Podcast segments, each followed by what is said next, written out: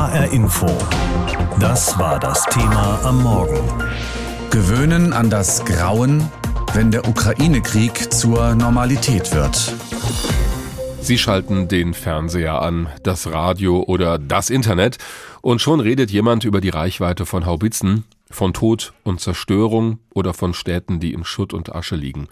Der Krieg gegen die Ukraine ist allgegenwärtig, auch bei uns in Deutschland. Mehr als drei Monate ist es schon her, dass Russland die Ukraine angegriffen hat, und es sieht nicht so aus, als ob dieser Krieg bald zu Ende gehen würde. Die russische Armee meldet Fortschritte im Osten der Ukraine.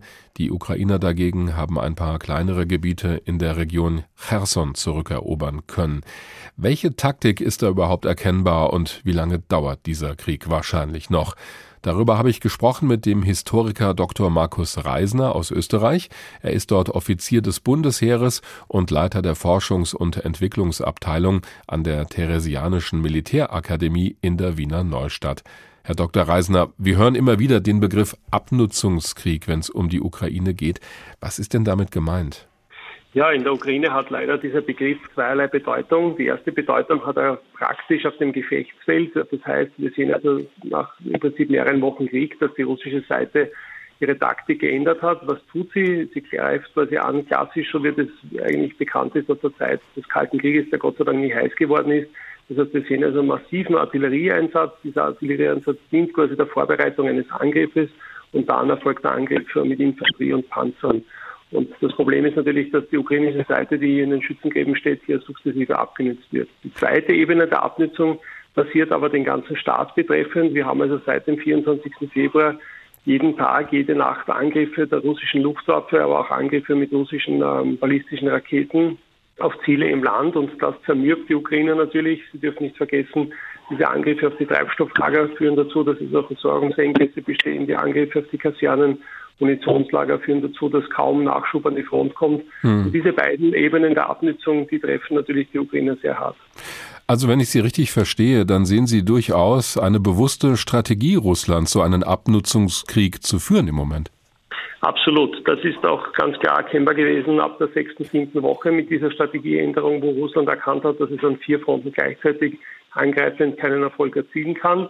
Und da hat man sicherlich in Moskau dann die Entscheidung getroffen, im Prinzip auf eine Zermürbungstaktik überzugehen. Einerseits auf dem Gefechtsfeld, um also auch die eigenen Kräfte zu schonen und das Mittel auszuspielen, das es am günstigsten erschien. Und das ist die Artillerie natürlich, wo man scheinbar unerschöpfliche Reserven an Munition hat und das zweite natürlich über die Zeitachse die Ukrainer quasi in die Knie zu zwingen, indem man ihnen einfach die Lebensgrundlage nimmt.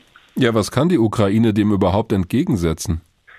Ja, das Problem ist natürlich, die Ukraine ist hier sehr angewiesen auf die Unterstützung des Westens. Sie dürfen nicht vergessen, wir haben oft so im Kopf quasi, dass der ukrainische Soldat mit der Panzerfaust in der Hand die russische Armee aufgehalten hätte. Das stimmt so nicht. Die ukrainischen Streitkräfte waren die stärksten Streitkräfte Europas.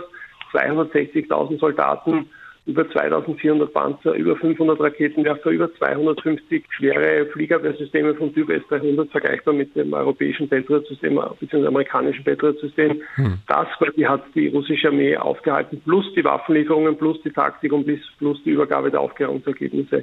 Und das Problem ist natürlich, dass über diese Zeitachse trotzdem den Ukrainern langsam die Luft ausgeht. Wir sehen das einerseits quasi im Donbass, wo sie einfach aufgrund dieses massiven Artilleriefeuers dem kaum etwas entgegensetzen können. Sie könnten dem etwas entgegensetzen, wenn sie die richtigen Waffen hätten.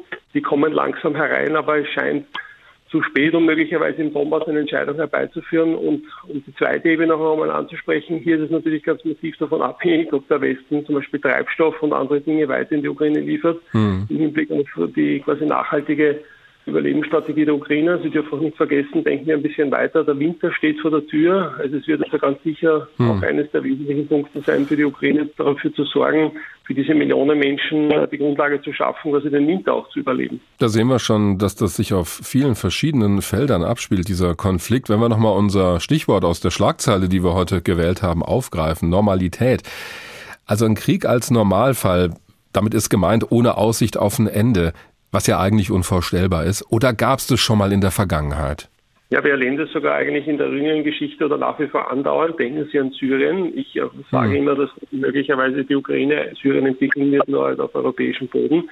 Eine Syrianisierung des Konflikts. Hier haben wir auch am Beginn des Konflikts intensiv äh, Notiz genommen, was passiert ist. Sie wissen, dass das an der Kippe stand. Eigentlich war Präsident Assad schon kurz vor dem Sturz. Dann kam die Intervention aus durch den Iran und vor allem auch durch Russland und das Blatt hat sich gewendet. Heutzutage haben wir ein Land, das in großen Teilen zerstört ist. Wir haben Millionen von Flüchtlingen und eigentlich nehmen wir nur Notiz davon, wenn irgendetwas besonders Schreckliches passiert uns damit in Erinnerung gerufen wird, aha, in Syrien tobt auch noch ein Krieg. Und die gleiche Situation kann natürlich in der Ukraine entstehen wenn der Krieg länger andauert und das wird dann mit ziemlicher Sicherheit, ist es so, dass es dann in eine gewisse Routine übergeht, aus der wir nur herausgerissen werden, wenn wieder ein besonders schrecklicher Vorfall passiert.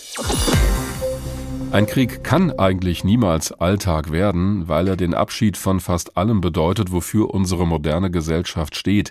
Sicherheit, Frieden, Menschlichkeit, Planbarkeit, das alles wird durch einen Krieg in Frage gestellt, vor allem wenn ein Land einfach das Nachbarland angreift. Das passiert seit mehr als drei Monaten in der Ukraine und so ist dieser Angriff der russischen Armee faktisch zum Alltag geworden, weil die Menschen damit jeden Tag und jede Stunde konfrontiert werden. Es gibt aber auch Regionen in der Ukraine, in denen das Leben halbwegs normal wirkt. Da sind dann Restaurants und Cafés geöffnet und die Menschen gehen in den Parks spazieren. Über die Frage, was denn Normalität heißt in Zeiten des Krieges, habe ich mit Christoph Brumme gesprochen. Deutscher Autor und Schriftsteller, lebt seit sechs Jahren in der Ukraine in Poltawa, liegt rund 300 Kilometer von Kiew entfernt. Unter anderem ist er Autor des Buches 111 Gründe, die Ukraine zu lieben. Herr Brumme, würden Sie nach diesen mehr als drei Monaten Krieg auch sagen, ja, das ist schon zu Ihrem Alltag geworden? Also man muss natürlich unterscheiden zwischen den Menschen, die aus den umkämpften Gebieten fliehen mussten und den Menschen, die, wie ich jetzt zum Beispiel hier bleiben konnten, an dem Ort, an dem sie immer gelebt haben. Die Menschen, die geflohen sind, haben natürlich äh, fast alles verloren. Also viele sind in Panik weggelaufen.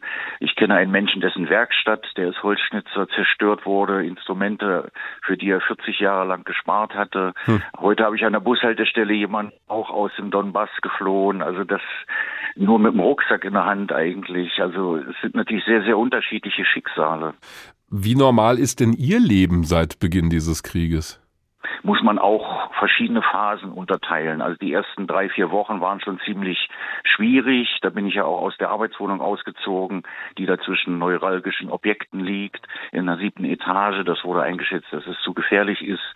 Jetzt lebe ich in einer Werkstatt, recht versteckt, recht sicher. Was den Alltag angeht, natürlich ist man jeden Tag betroffen von den Ereignissen des Krieges. Man liest die Nachrichten in banger Erwartung. Man hört von Freunden und Bekannten immer wieder, was Schreckliches passiert ist, wer verschollen ist, von wem man keine Nachrichten bekommen hat und so weiter. Also es ist doch eher ein permanenter Ausnahmezustand, würde ich sagen, wenn man so gut integriert ist wie ich hier als Ausländer. In dieser Woche erscheint auch Ihr neues Buch und das haben Sie genannt im Schatten des Krieges. Das passt ganz gut zu dem, was Sie gerade erzählt haben. Der Untertitel lautet Tagebuchaufzeichnungen aus der Ukraine. Wovon erzählen Sie da? Also ich erzähle vom Alltag natürlich hier im Krieg, wie man das wahrgenommen hat, wie die Menschen davon schockiert sind, wie sie nicht wissen, wie sie ihr Leben weitergestalten sollen, ob sie fliehen sollen, ob sie bleiben sollen, aber natürlich auch politische Gedanken und Bewertungen der Politik in Deutschland. Gibt es da für Sie, um nochmal bei der Lage im Land zu bleiben, so ein Schlüsselerlebnis, das Sie vielleicht auch in dem Buch beschreiben und das deutlich macht, was Krieg in Ihrem Leben bedeutet inzwischen? Nein, es gibt viele Schlüsselerlebnisse, viele Erlebnisse, die wehgetan haben. Manchmal sind äh, das kurze Momente auf der Straße, wenn man Menschen weinen sieht. Und natürlich für mich immer die Frage auch, ja, äh, als die Russen drohten, nach Poltawa durchzustoßen mit Bodentruppen, äh, werde ich bleiben, werde ich kämpfen, werde ich fliehen, was mache ich? Und diese Fragen muss sich ja jeder stellen. Ja, Sie haben die Frage für sich auf die Art und Weise beantwortet, dass Ihre Frau und Ihr Kind ja in Deutschland inzwischen sind. Sie dagegen wollen nach wie vor in der Ukraine bleiben. Warum haben Sie sich dafür entschieden? Also anfangs waren es Gewissensgründe, würde ich sagen. Ich wollte Freunde in der Not nicht im Stich lassen. Aber mir war natürlich auch klar, das ist ja auch interessant für mich als Autor. Also ich bekomme interessantes Material zum Schreiben. Ich habe vorher noch keinen Krieg miterlebt. Insofern fühle ich mich auch verpflichtet, hier so ein wenig Chronist zu sein. Und außerdem kann ich äh, für humanitäre Hilfsorganisationen helfen. Und das ist auch, glaube ich, ganz nützlich. Was ist für Sie wichtig, da festzuhalten, wenn Sie sagen, ich möchte auch diese Geschichten erzählen, in dem Buch festhalten? Worum geht es Ihnen da? Ja, es geht schon darum, äh, wie man sich im Krieg verhält. Mhm. Also in, aus Deutschland gibt es ja viele Ratschläge, die Ukrainer sollten Kompromisse suchen und am liebsten schnell kapitulieren. Und die Mentalität und die Schicksale und die Geschichte der Ukrainer sagt ihnen aber nein, wir werden lieber im Stehen sterben, als kniend in die Sklaverei und in die russische Okkupation zu gehen. Hm gibt ja hier in Deutschland natürlich auch eine sehr breite Debatte mit vielen verschiedenen Standpunkten, aber ein Buch zu schreiben, ist das für Sie auch so eine Art der ja, Bewältigung der Situation, also mit diesem Krieg und Ihrer Lage persönlich irgendwie umzugehen, das zu verarbeiten? Genau, das ist richtig. Das Schreiben hilft natürlich, die Ereignisse zu bewältigen, zu begreifen auch und äh, sich dadurch auch äh, Mut zu machen eigentlich. Also in solchen Gefahrensituationen wächst ja eigentlich auch der Trotz und der Lebensmut. Wächst da vielleicht auch der Leichtsinn? Also dass Sie denken, okay, jetzt haben wir Krieg und ich komme da ganz gut durch und ähm, sehen vielleicht da nicht mehr die Gefahr, die droht. Ich weiß nicht. Ja, zum Teil ja. Also zum Beispiel bei Luftalarm merkt man ganz deutlich, wir hier, die wir noch also sehr wenige direkte Raketenangriffe erlebt haben, wir reagieren kaum auf die Luftalarme. Aber Menschen aus den umkämpften Gebieten, die schon direkt beschossen wurden, die reagieren natürlich panischer und verängstigter. Also da sieht man ganz deutliche Unterschiede. Gibt es für Sie so einen Punkt, an dem Sie sagen würden, okay, ich breche jetzt auch meine Zelte ab? Kann ich nicht vorhersagen. Mhm. Also man muss wirklich von der Situation abhängig machen, seine Entscheidung, muss spontan entscheiden und immer mehrere Varianten prüfen. HR Info. Das war das Thema am Morgen. Gewöhnen an das Grauen, wenn der Ukraine-Krieg zur Normalität wird. Das ist eigentlich ein Widerspruch in sich. Wenn ein Krieg erstmal angefangen hat, ist er das genaue Gegenteil von Normalität dann hat alles andere versagt, was wir Menschen uns ausgedacht haben, um solche Kriege zu verhindern, wie auch den gegen die Ukraine. Und doch gibt es diesen Krieg schon seit mehr als drei Monaten. Er gehört zum Alltag der Menschen, die davon direkt betroffen sind. Auch uns in Hessen kommt dieser Konflikt aber recht nahe. Schon im März sind die ersten Menschen aus der Ukraine hier angekommen, auf der Flucht vor den Kämpfen. Die meisten sind Frauen und Kinder. Wie es denen inzwischen geht und welche Perspektiven sie haben, das zeigt unsere Reporterin an der Bergstraße Anna Vogel. Sie hat sich in Heppenheim mit Frauen aus der Ukraine getroffen, unter anderem mit Vita, die seit kurzem Deutsch lernt. Ich heiße Vita. Ich wohne aus Heppenheim. Vita streicht sich die Haare aus dem Gesicht. Die 29-jährige Ukrainerin sitzt bei ihrer Freundin Olena Weber im Garten in Heppenheim. Vor mehr als zwei Monaten hat Vita ihre Heimat Kiew verlassen. Inzwischen wohnt sie in einer eigenen kleinen Wohnung in Heppenheim und besucht seit rund drei Wochen einen Integrationskurs, in dem sie Deutsch lernt, erzählt sie. Ihre Freundin Olena übersetzt. Sie geht fünfmal pro Woche dorthin und jeden Tag hat sie vier bis fünf Stunden. Eine Bekannte Inessa muss noch auf ihren Platz im Integrationskurs warten. Die 35-jährige Friseurin ist mit ihren beiden Kindern aus einer Stadt südöstlich von Kiew geflohen und hat zuerst bei Olena gewohnt, die selbst schon nach der Annexion der Krim aus Mariupol nach Deutschland gekommen ist. Das Gespräch mit Inessa führen wir heute übers Telefon, denn in der Klasse ihrer Tochter gab es einen Corona-Fall. Dass ihr Sohn inzwischen in den Kindergarten und die Tochter aufs Gymnasium gehen kann, sei eine große Erleichterung, auch wenn nicht alles einfach ist, übersetzt Olena. Lena. Das ist schwer für ihre Tochter in der Schule, weil sie diese deutsche Sprache nicht kann. Aber sie lernt. Sie hat dort Freunde schon gefunden an ihrer Tochter. Für Inessa gibt es viel zu organisieren. Dann möchte sie Deutsch lernen, um auch arbeiten zu können. Abends versucht sie dann mit ihrem Mann in der Ukraine zu telefonieren. Da bleibt wenig Zeit zum Nachdenken, wird mir übersetzt.